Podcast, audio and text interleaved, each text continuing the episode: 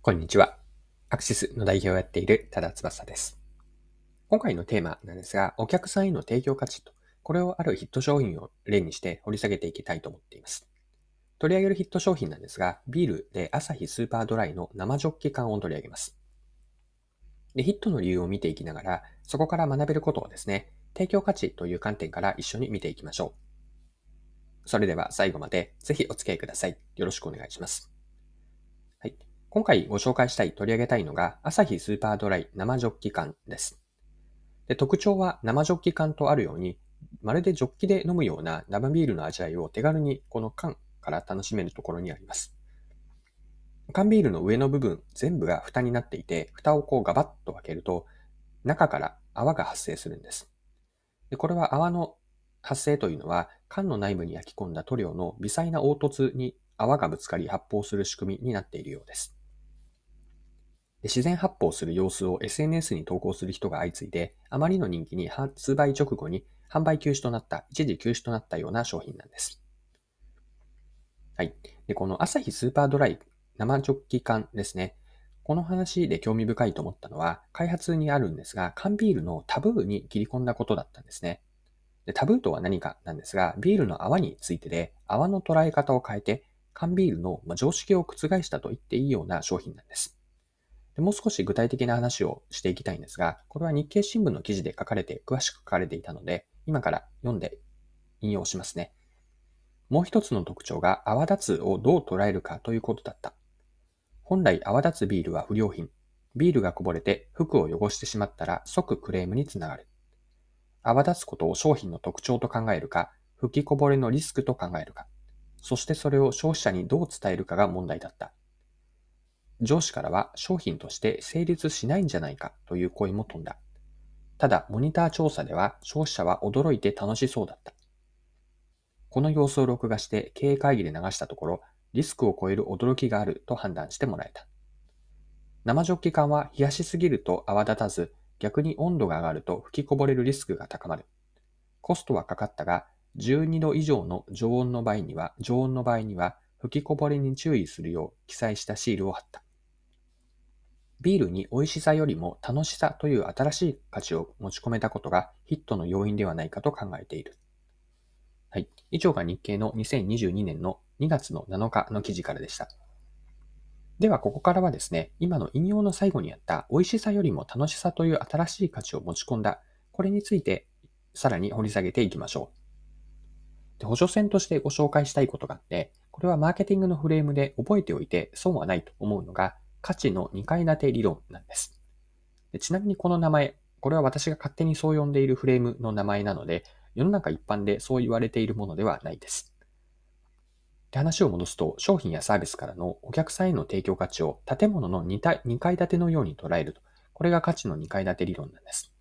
どういうことかというと、1階と2階順番に説明をしていくと、1階というのは価値の中でもベーシックな基本的な価値なんです。具体的には商品サービスの機能とか性能、利便性や使いやすさ、食品であれば美味しさとか栄養成分がこれにあたります。まず1階に対して2階部分なんですが、2階部分というのは付加価値なんです。例えば見た目の可愛さとかかっこよさ、愛着が持てる、使っていて楽しいといったような、よりこう感情面に目を向けているんですが、付加価値部分が2階にあたります。建物がそうであるように、2階は1階部分が土台としてあることで初めて成立します。これは逆に言えば価値の2階建て理論もそうなんですが、1階の価値が低いとどんなに2階の付加価値が高くても商品全体で見れば価値としては高まらないんですね。で、これを朝日スーパードライ生ジョッキ缶に当てはめれば、1階の基本となるベースとなる価値というのはビールとしての美味しさです。で2階の付加価値が蓋を開けると生ビールのように泡ができて、ジョッキで生ビールを飲むような体験。思わず SNS でシェアしたくなるような楽しさなんです。このように、アサヒスーパードライ生ジョッキ缶というのは、他のビールとの競争において勝負のやり方を変えたわけなんですね。従来の味での勝負だけではなくて、楽しさという新しい競争ルールを持ち込んだわけです。はい。では最後にですね、アサヒスーパードライ生ジョッキ缶から学べることを整理してみましょう。一言で表現をするなら、学びはお客さんへの提供価値を解像度高く捉えようです。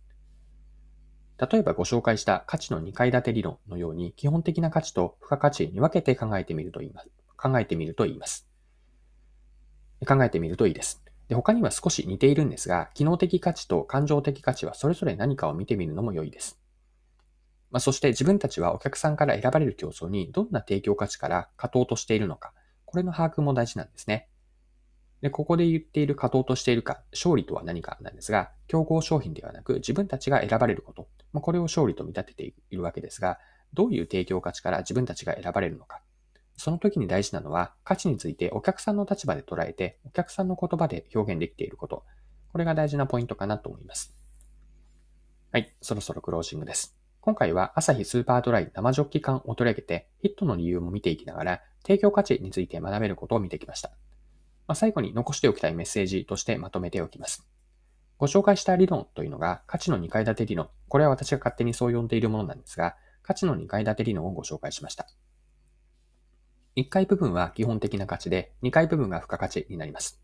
大事なのは、付加価値というのはあくまで1階のベースとなる基本の価値があってこそなので、逆に言えば基本的な価値が危ういと、付加価値がどんなに良くても全体としてはあまり価値が高くないと。これが価値の2階建て理論の考え方です。で、もう一つ残しておきたいのは定業価値の把握なんですが、自分たちがお客さんから選ばれる競争にどんな価値提供から勝利をしようとしているのかの把握が大事であると。でここで言っている勝利とは、競合商品ではなく自分たちが選ばれることを指しているんですが、この勝利をするために、提供価値、お客さんへの提供価値というのをお客さんの立場になって解像度高く捉えようと。これを今回のメッセージとして残しておきます。今回も貴重なお時間を使って最後までお付き合いいただきありがとうございました。これからも配信は続けていくので次回の配信でまたお会いしましょう。それでは今日も素敵な一日にしていきましょう。